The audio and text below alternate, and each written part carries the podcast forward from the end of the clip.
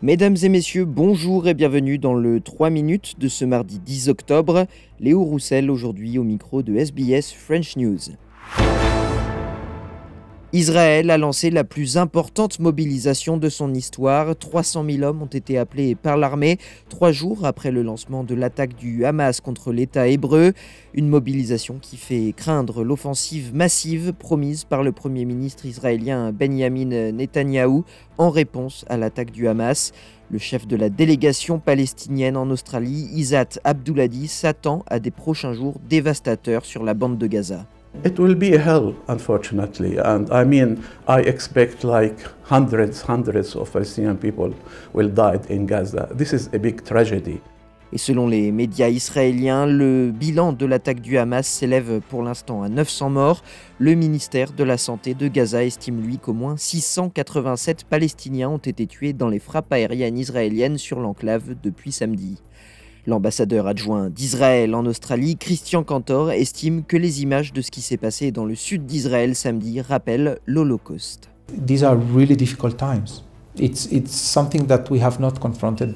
I mean, the images that people have in their mind when they're talking about the events in southern Israel uh, go back to the Holocaust.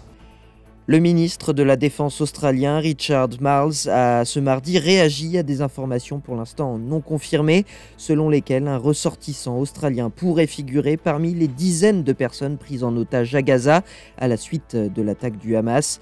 Le ministre a déclaré au micro de la chaîne Channel 7 qu'il ne pouvait pas fournir davantage de détails pour l'instant, mais il assure que la sécurité des Australiens sur place reste dans la priorité absolue du gouvernement fédéral. I'm aware of the speculation around that, but I'm not in a position to confirm any details uh, in respect of that person. Uh, there's about 10,000 Australians who live in Israel. There are more who are there as tourists, and right now we're in the process of uh, trying to assess the well-being of all of those Australians. Um, and we will be pretty reticent about talking about any individual cases, as I'm sure you'd understand. À quelques jours du référendum sur la voix autochtone au Parlement, la commission électorale australienne invite les électeurs à faire preuve de respect dans les bureaux de vote anticipés. Tom Rogers, commissaire de la commission électorale, indique que des menaces et des comportements hostiles à l'égard du personnel et des bénévoles ont été rapportés dans les bureaux de vote. Un appel au respect et à la responsabilité des votants à quelques jours seulement du scrutin.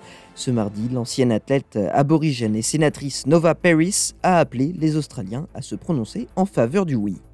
For the next five days, I'm asking all Australians to wear their heart on their sleeve, like they have for the last number of decades where Australians have faced the most dire circumstance. We, as First Nations people, have never denied you white Australia, and we're asking you to see us and to put us as the firstborn in the nation's birth certificate. Voilà messieurs dames pour l'essentiel de l'actualité de ce mardi 10 octobre. Je vous souhaite de passer une excellente soirée. Demain, vous retrouverez Audrey Bourget pour un nouveau bulletin du 3 minutes sur SBS French News.